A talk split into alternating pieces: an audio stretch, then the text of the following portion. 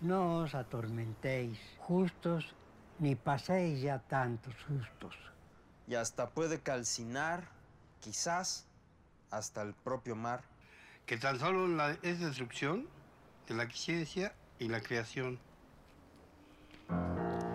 En esta ocasión vamos a platicar de la película El comienzo del tiempo con su realizador, Bernardo Arellano. Bienvenidos a Cinemanet. El cine se ve, pero también se escucha. Se vive, se percibe, se comparte. Cinemanet comienza. Carlos del Río y Roberto Ortiz en cabina www.cinemanet.com.mx es nuestro portal principal. Es un espacio dedicado al mundo cinematográfico. Yo soy Carlos del Río y a nombre de Paulina Villavicencio, nuestra productora desde Anchor Sound, les doy la más cordial bienvenida y saludo a Roberto Ortiz. Carlos, con el gusto de que nuestro entrevistado ya había platicado con nosotros de una película anterior, espero que en esta ocasión no haga yo preguntas de tesis que eran demasiado prolongadas y creo que impedían expresarse convenientemente al director.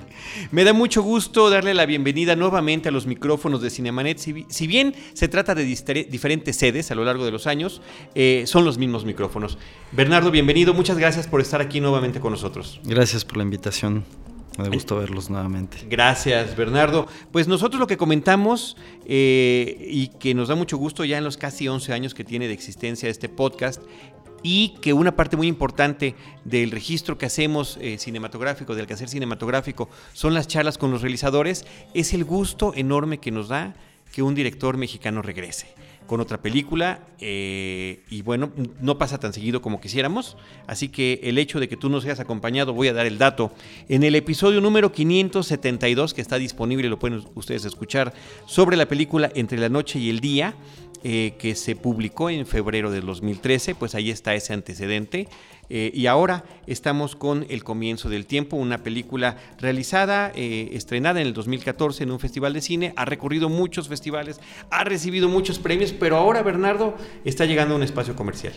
Sí, afortunadamente Dragon Film se, se anima a distribuirla. y bueno, vamos a, vamos a 12 copias pocas, pero bien colocadas eh, entre las cadenas comerciales, la cineteca y algunos circuitos este, alternos, ¿no? ¿Sobre qué trata la película? Bueno, la película retrata el mundo de una pareja de ancianos, Antonio y Berta, que eh, andan por los 90 años y viven pues, como muy solitarios, su familia no está muy cercana, eh, tienen un hijo que los tiene poco abandonados. Eh, y entonces de pronto en el país en el que viven anuncian la suspensión del pago de pensiones.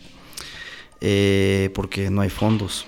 Entonces se ven como la necesidad un poco de comenzar eh, de ceros a, los 90 años, ¿no? buscar trabajo, ver cómo subsistir al día, porque pues bueno, sin el, apoyo familiar, el sustento económico, pues se ven eh, pues totalmente desprotegidos y en búsqueda de qué, de qué hacer, cómo subsistir, ¿no? Entonces, pues bueno, empiezan a vivir algunas aventuras eh, eh, para finalmente aparece un nieto que cambia, que cambia un poco el rumbo de sus vidas, ¿no? sobre eso va la película. Es muy interesante descubrir en este filme de casi dos horas de duración, Bernardo, que todo este universo es prácticamente habitado por personajes de la tercera edad. Ciertamente ellos son los protagonistas y están viviendo eh, de su entorno la peor de las crisis de todos ellos, porque algunos de los, sus otros amigos y compañeros, bueno, hasta pueden tener su negocio propio, que quizá esté en la dificultad de poder, poder seguir manteniendo, pero ahí están. Eh, y que únicamente, me parece que solamente el nieto, sería el único joven que realmente aparece en la película, porque hasta el hijo es también un hombre ya que supera los 60 años. Así es. Eh, mi idea era generar un poco un mundo eh, con un ligero tono hacia algo fantástico que es muy sutil, eh, pero que sí está propuesto en la película. O sea, no, viven en un país en particular, no, nunca se habla de un país, digo, intuimos eh, esencias, pero, pero nunca se habla de ninguna ciudad en particular tampoco, o de un barrio en específico.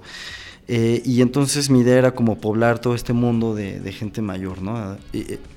también, bueno, cuando empecé a pensar en esta película leía que cada vez iba a haber más adultos mayores en el mundo es una tendencia que se ha, se ha prolongado el, promedio de vida, eh, cada vez, eh, pues, digamos, se puede vivir un poco más, las sociedades están teniendo más adultos mayores. Y entonces me supongo que digo es muy probable que suceda lo que lo que propone la película que lleguen a momentos en que no haya fondos en los pagos para las pensiones en que, bueno, pues haya muchísimos adultos mayores cada vez más, ¿no? En México se, estima que la población va a crecer muchísimo, exponencialmente, aquí a 50 años va a haber muchísimos millones de, adultos mayores más, entonces eh, creo que es una película que va a tener cierta vigencia en ese sentido. Ahora vienen cambios importantes a las reformas de las pensiones y son cambios que van a afectar obviamente a los trabajadores, ¿no? Eh, y luego también se dice que pues, ah, se ha estado tomando dinero de las pensiones para subsanar este, otros, eh, digamos, problemas financieros en otras áreas, ¿no? Entonces, en algún momento puede llegar a suceder que digan no hay más dinero para pagar pensiones, o se les va a pagar la mitad o una cuarta parte y... Eh, entonces, bueno, creo que el drama que propone la película va a estar vigente por un tiempo. Sí, es un drama efectivamente del planeta, porque eso no lo consideraron eh, gobiernos nacionales sobre el gasto que implicaría para los diferentes gobiernos enfrentar los pagos de pensiones. Y se abren una serie de alternativas, etcétera, donde finalmente estos dineros quedan digamos, como dineros a veces marginales o muy aminorados, sobre todo, como está sucediendo en México, se integran a los intereses propios de la bolsa de valores. De tal manera que ahí no solamente está esa problemática que tiene un gobierno nacional como específicamente México, eh, en donde también por otra parte ha aumentado el rango de edad eh, por parte del adulto mayor para que pueda comenzar a recibir pensiones. Pero ciertamente uno se remite a México cuando está uno viendo esta película. Sería interesante que nos hablaras de las reacciones de otros públicos porque creo que hay una identificación con respecto a esta problemática, pero también que nos hables con respecto a estos personajes, este universo de ancianos que son los amigos que acompañan en la cotidianidad de alguna manera a esta pareja, porque lo mismo es un sastre, que es un peluquero, que es un relojero, y estás creando, fundando para la película y para la ficción un universo. Sí, eh, los personajes eh, pues intentan ser cada uno una metáfora de la sabiduría eh, de la vejez, ¿no? por ejemplo, pues bueno, está este relojero que, que, es el que tiene una visión como profunda de las cosas, oculta, que le habla como de ciertos temas que, que él, que bueno, Paco, el, el, nieto, tiene que escuchar, ¿no? Porque pues, el abuelo lo va llevando con sus, con sus amigos, ¿no? El sastre, el poeta. Y, cada uno tiene la función, digamos, como de, ser esta metáfora un poco del conocimiento, ¿no?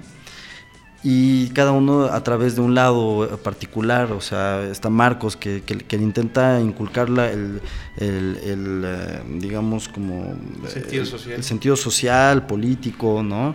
Intenta provocarlo para que, para que piense en la política, ¿no?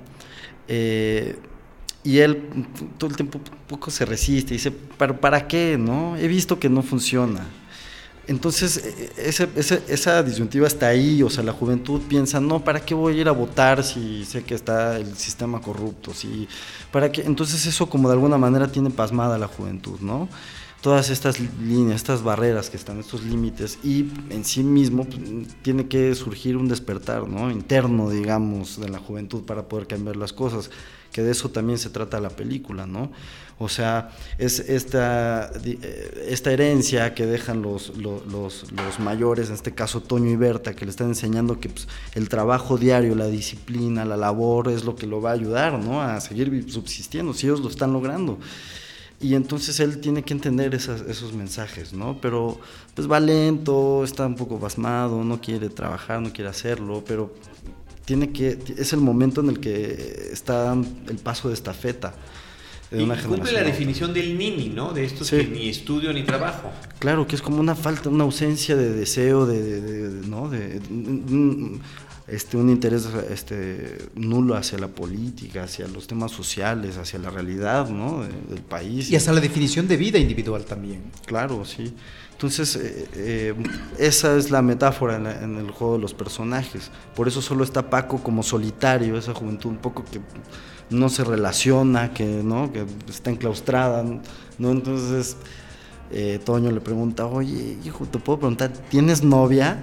No, tenía, pero ya no tengo. ¿Y extrañas a tu papá? No, no lo extraño. Y todo el tiempo es este, un poco un desapego, ¿no?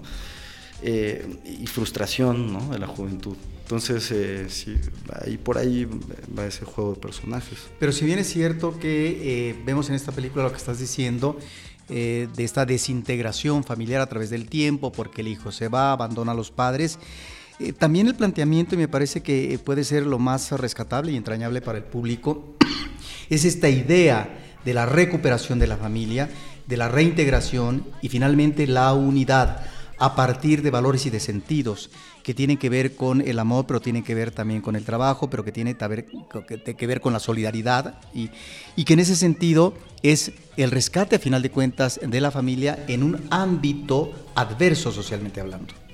Sí, la película tiene un mensaje político que es... Eh, digamos, una especie de pacto social en los que todos tienen que contribuir un poco, ¿no?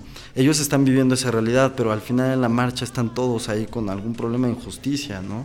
Es decir, se suman todos a ese deseo de, cambiar, de transformar.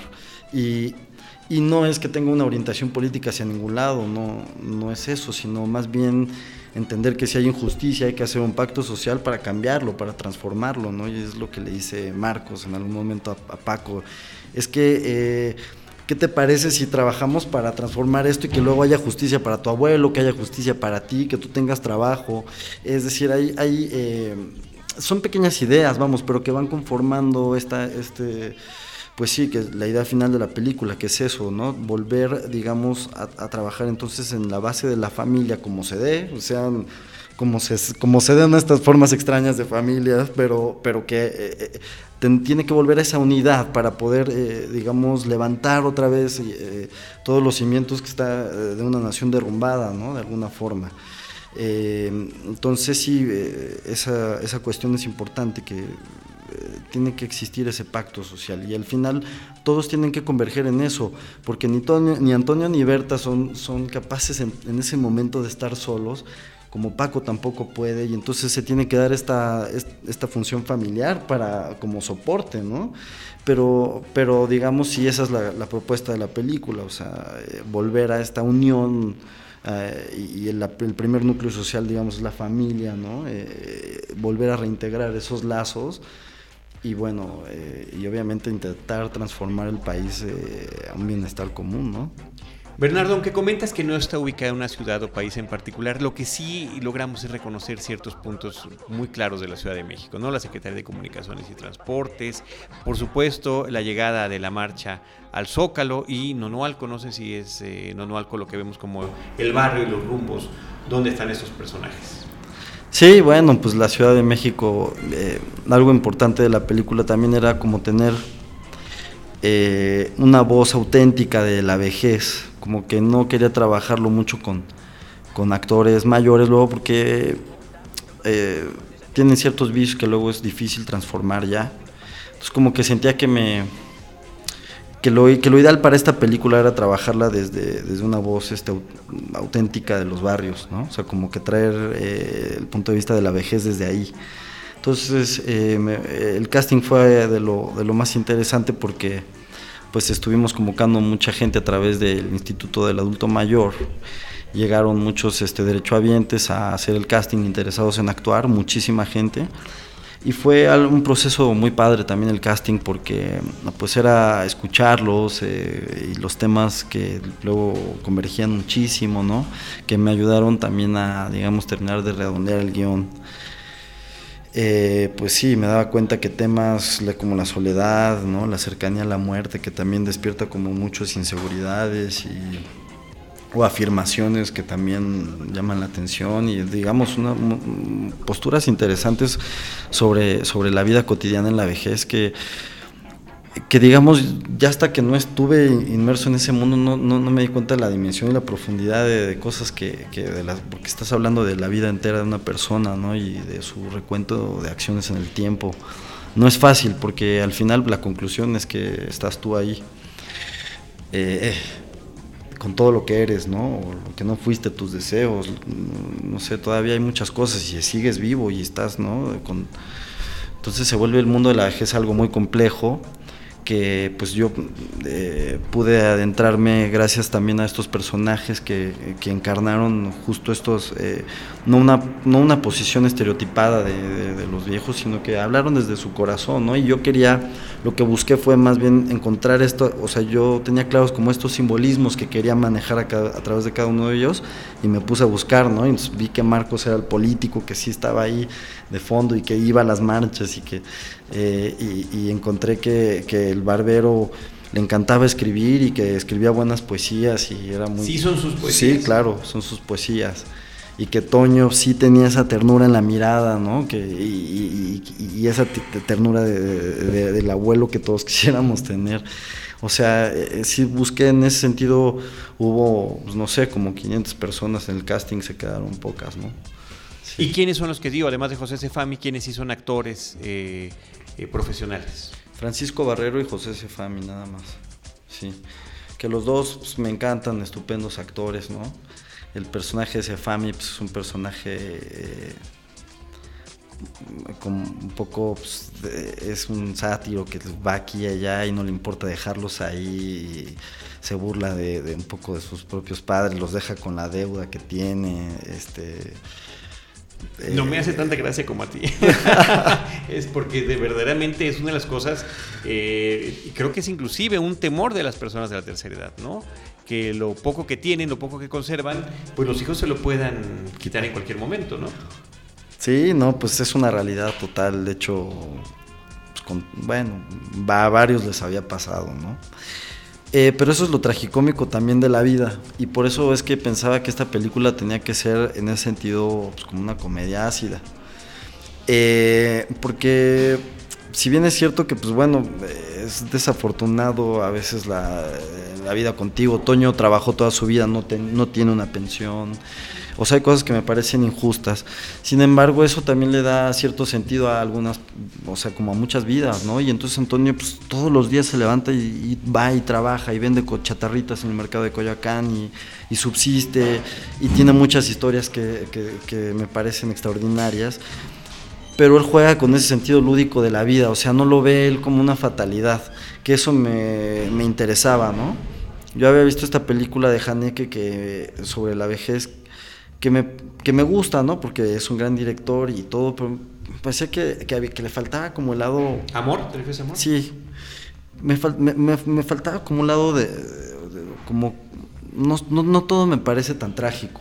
Creo que la vida se compone como de cosas eh, más complejas que solamente la tragedia y, y, y entonces eh, dentro de eso mismo es, es, muy lúdica la secuencia donde se muere el poeta y van y le llevan sus flores, eh, beben, leen sus poemas, leen trozos de poemas, o sea, no un tono este, terrible, sino en el cual también pues, hay un juego entre la vida, la muerte, este, la sabiduría, eh, el, el, amor, la ternura, o sea, me parecía que, que, que, esa es justo la vida en la vejez, compuesta de muchos elementos este, eh, ¿no? más humanos eh, que solamente pensar en que te tiene que poner la almohada a fuerza.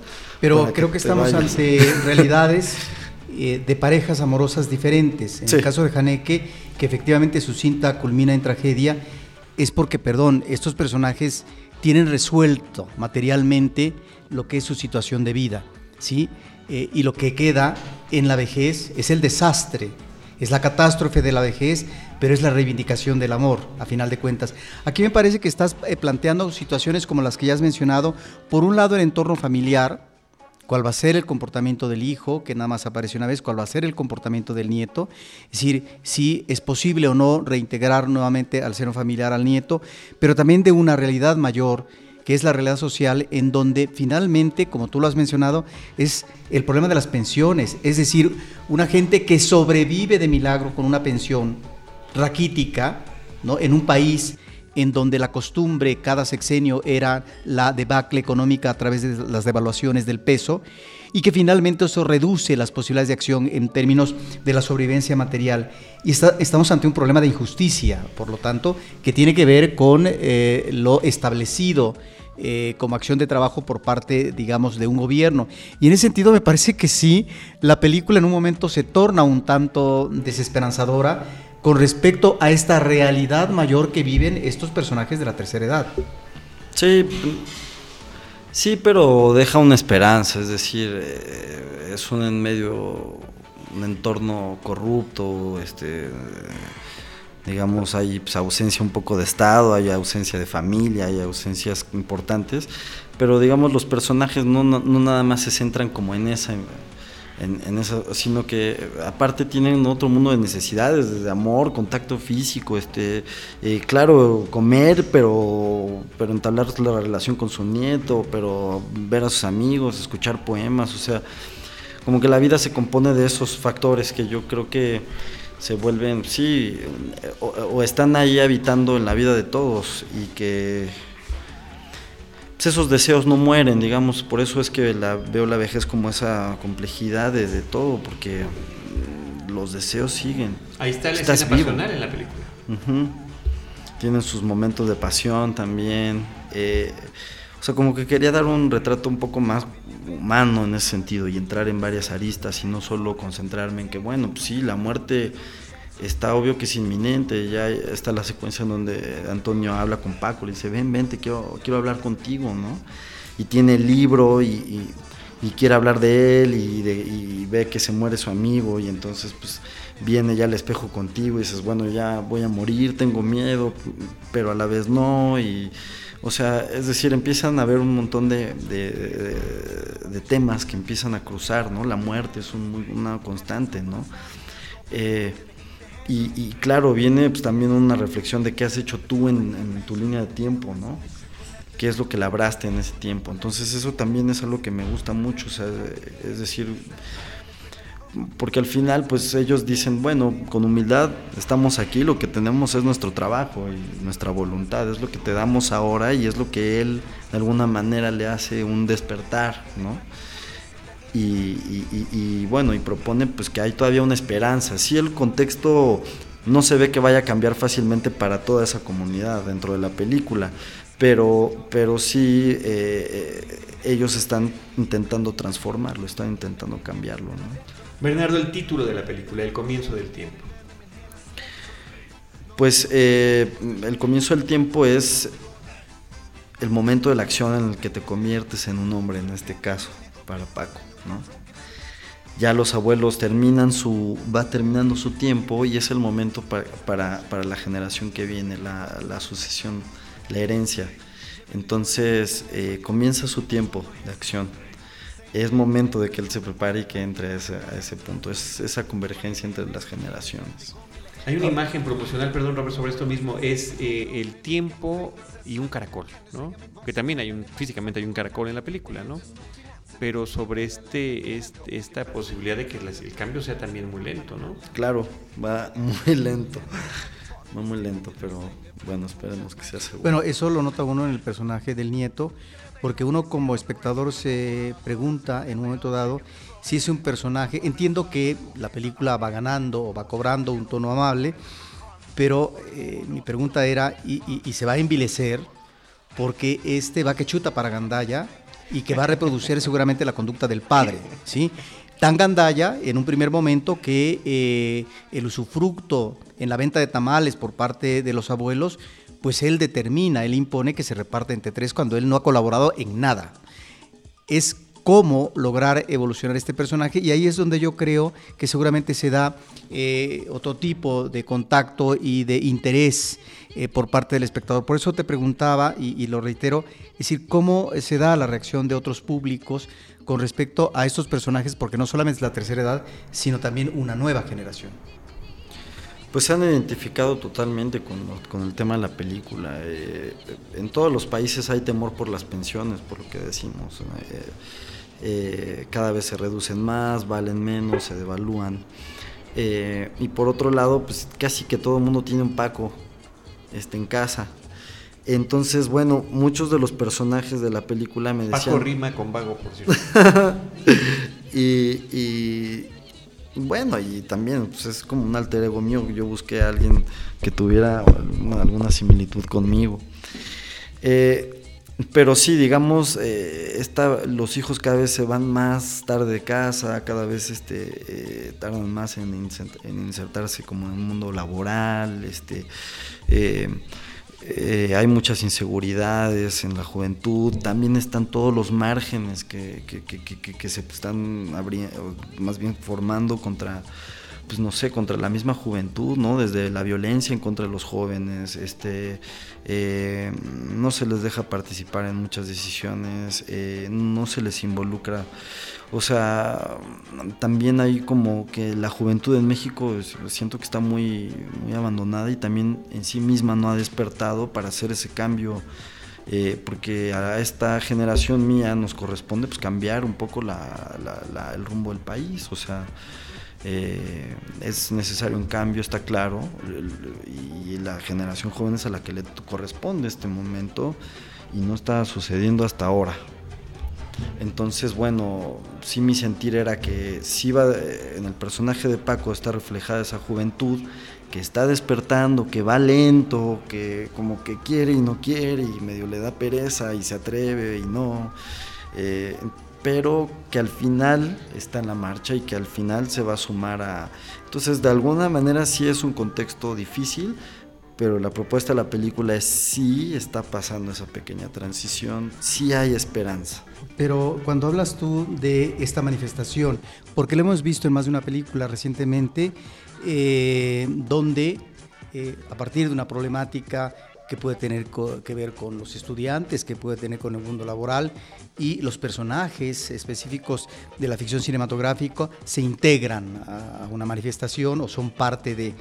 Eh, y creo que es muy enfático ese final tuyo, eh, pero creo que aquí, eh, porque finalmente es también una actitud política, como muchas cosas son políticas en la vida, si no se corre el riesgo de caer en el maniqueísmo. Bueno, toda película es maniqueísta. Eh, yo creo que yo creo que sí es importante eh, hacer digamos propuestas en, ese sentido eh, personales hacia algún tipo de por lo menos como de, adentrarse un poco en hablar de temas sociales y políticos y yo desde mi punto de vista México es un país que requiere muchos temas sociales y políticos y hay muy pocos en el cine. Pocos quieren atreverse a hablar de política, no sé por qué, eh, supongo que hay algún miedo de, y que es justo del que hablo en la juventud.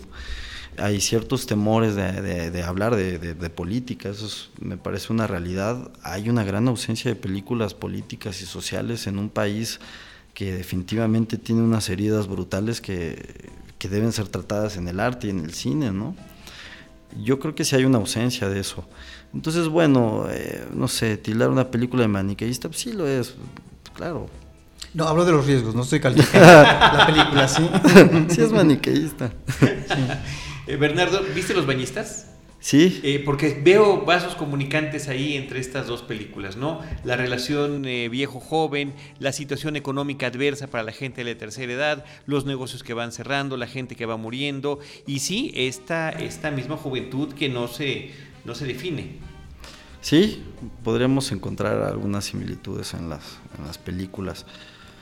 Eh, pero bueno, no, no, vería muchas películas más que hablen de temas sociales, ¿eh? en verdad eh, sí me llama la atención, o, o, sino que, o que no entren en el dramatismo del realismo brutal, ¿no? que esa es otra tendencia que bueno, pues está ahí también, que, que sí es muy efectiva, pero que también pues yo creo que la realidad o sea está, está en muchos puntos no solo en la violencia no pero siempre me sentí en, el, en, el, en, el, precipicio en el borde del precipicio con tu película eh sí bueno pues ahora te quisiera preguntar sobre eh, ya en la historia cómo la trabajas porque creas un universo eh, de la tercera edad y te aplicas a él narrativamente. Es decir pareciera que en la película estamos con esos personajes, eh, nosotros como espectadores los acompañamos y, vamos sacando eh, o derivando conclusiones y demás, eh, y te abocas a ese universo, es decir, no como otras películas donde, ahorita que mencionaba los bañistas, en contexto vemos, si no multitudes, gente alrededor, ¿no? No es porque tengan un papel protagónico, ni siquiera secundario, pero que finalmente están ahí como parte, como el ingrediente social esa era la intención tuya, porque en ese sentido hay un mayor acercamiento, creo, mucho más fehaciente, emotivo por parte del espectador a esos personajes eh, específicos que finalmente eh, son a los que se tiene que abocar el espectador. Pues sí, bueno, em, me interesaba como formalmente hacerla muy cercana a los personajes. Digo, estamos muy acostumbrados a ver en el cine pues, actores jóvenes y guapos, ¿no? Yo quería provocar un poquito al espectador y que se adentrara en la, en la belleza de la vejez, ¿no? Ver ahí el tiempo en, en, los rostros, en las manos, este, en las reacciones, las miradas, la forma de caminar, forma de hacer las cosas, porque pues, a mí eso es lo que me llama la atención de la vejez. Me interesa mucho esa vida íntima, cotidiana, eh, no sé, siempre me ha dado ternura también. Es como que era algo que quería comunicar en la película, ¿no? Que estuviera ese mundo de un poco de ternura de la vejez.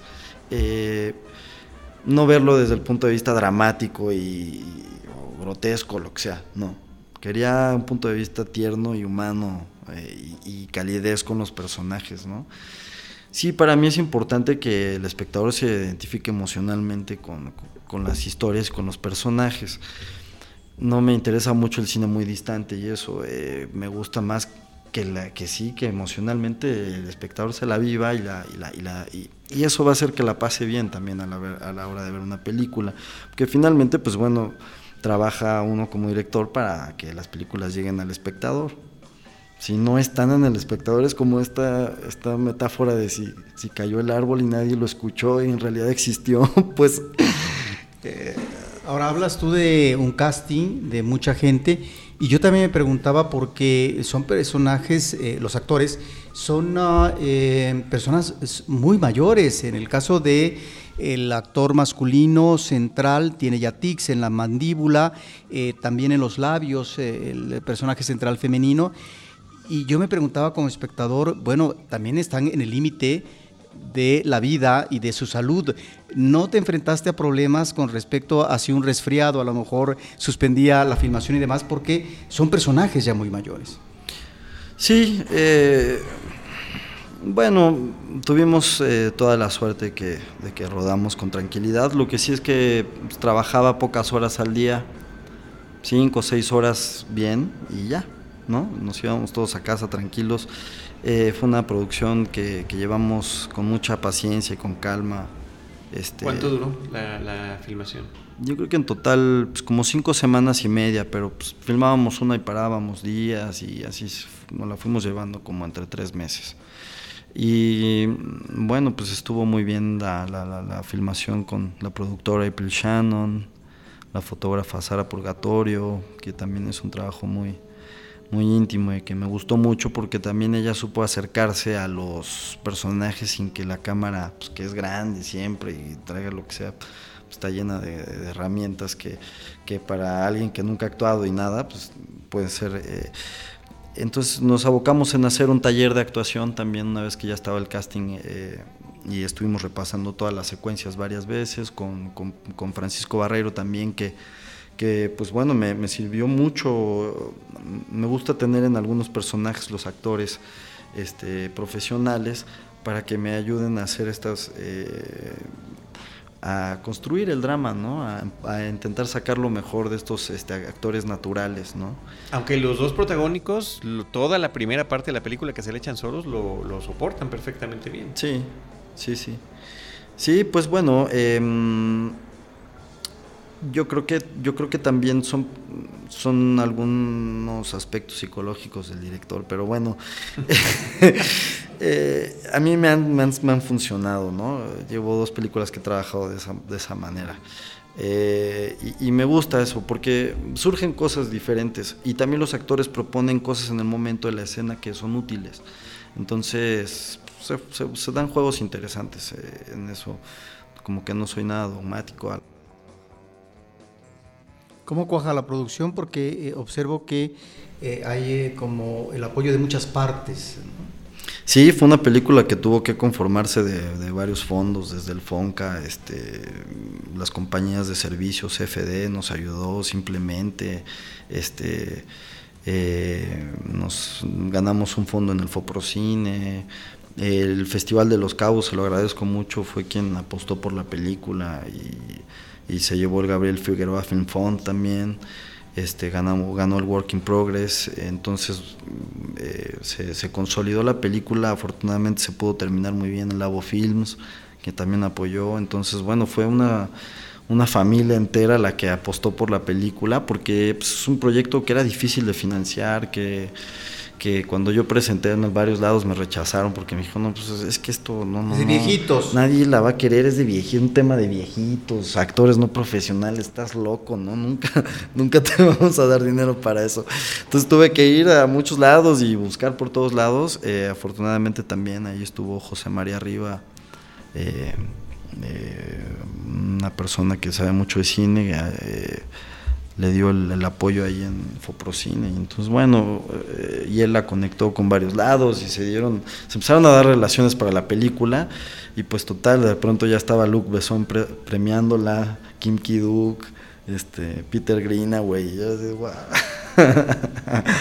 bueno, pues un poco a veces no te esperas, ¿no? Ese resultado. Fue una película que pues, yo tenía un considero muy personal y que no era fácil para mí llevar a cabo. Y bueno, se dieron las circunstancias y Dragon Films afortunadamente también la viene a, distribuir, entonces cierra la cadena de, apoyos y de, y de pues buena onda hacia la enhorabuena película. Enhorabuena por todo eso. Bernardo, en tus dos películas están estas historias que fuera de cámara son también entrañables. Ya nos platicaste una aquí, nos platicaste otra en el otro podcast del casting de tus personajes, ¿no? En el caso de la película anterior de tu ópera prima, pues Francisco, el autista, estudios Churubusco, eh, su interés por participar en comerciales y finalmente acaba como protagónico en tu cinta y por acá este casting que se hizo con más de 500 personas de adultos mayores, pero también temáticamente está el tema de la discriminación, está el tema del abandono familiar, porque en ambos casos está ahí este drama eh, latente. Sí, eh, estas dos películas tienen esa, comparten ese mundo. Me, gustan mucho los personajes que están marginados que son que, están apartados, porque ahí en ellos vemos concentrados muchos vicios de la sociedad, ¿no? Porque pues, fácilmente puede ser un blanco, este, ¿no? Para atacar. Entonces, eh, me interesan en ese sentido. Me, me, gusta y pienso seguir trabajando con personajes que estén en los márgenes de la, de la sociedad. Eh, ahí encuentro como muchas historias que que, que, me parece que pueden reflejar. Y, bueno, y, y, dentro de la familia, que también para mí, pues ahí están muchos dramas siempre latentes, eh, más allá de, pues de, digo, entiendo que la gente ve mucho el cine pues para distraerse, entretenerse, y hay robots y superhéroes, pero pues al final creo que volver a nuestros temas cotidianos, este, a, nosotros mismos y plantearnos nuestros dilemas morales, pues para mí ahí el cine tiene una gran labor, una gran función que si está, yo sí creo que si una película logra cambiarte algo y, y, hacer algo dentro de tu vida, pues tuvo sentido, ¿no? Si no, pues bueno, vas a pasar dos horas en blanco. Al rato que acabe la, la, grabación te comento qué pasó en mi vida personal con tu película. En el caso de eh, esta marginalidad de la que tú hablas, tanto de la película Entre la noche y el día y el comienzo del tiempo, sí están ahí estos personajes que finalmente eh, se posicionan, pero son personajes que invitan, creo, al público a una reflexión sobre una realidad mayor.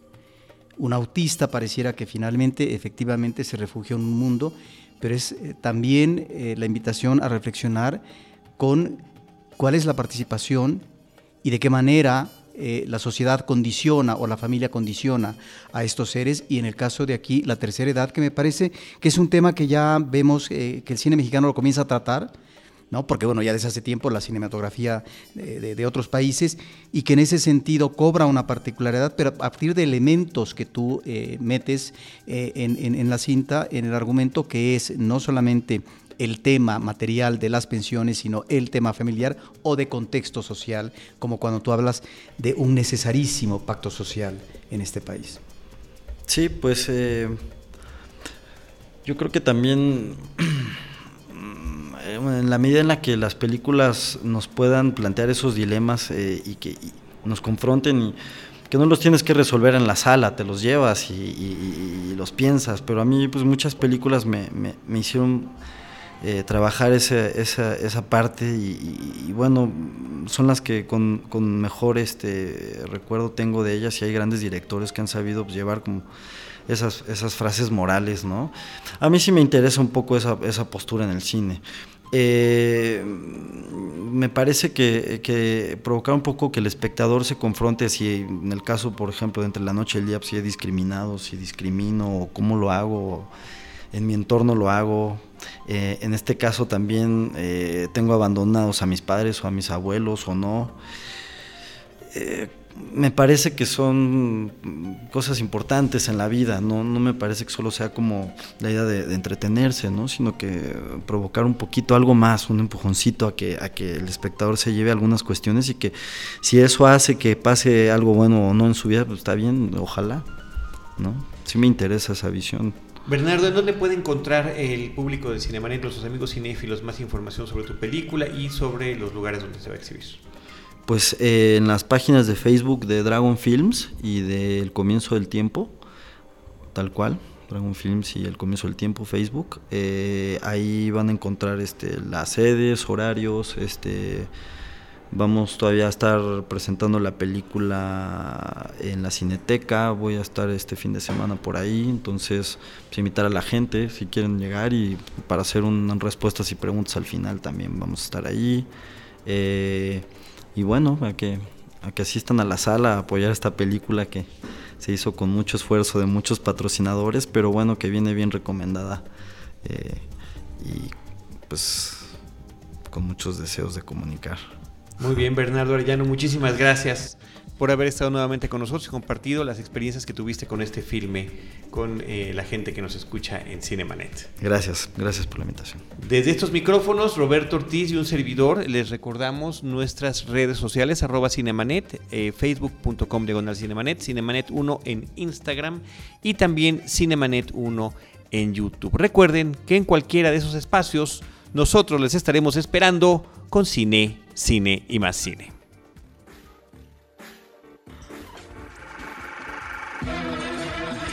Cinemanet termina por hoy. Más cine en Cinemanet.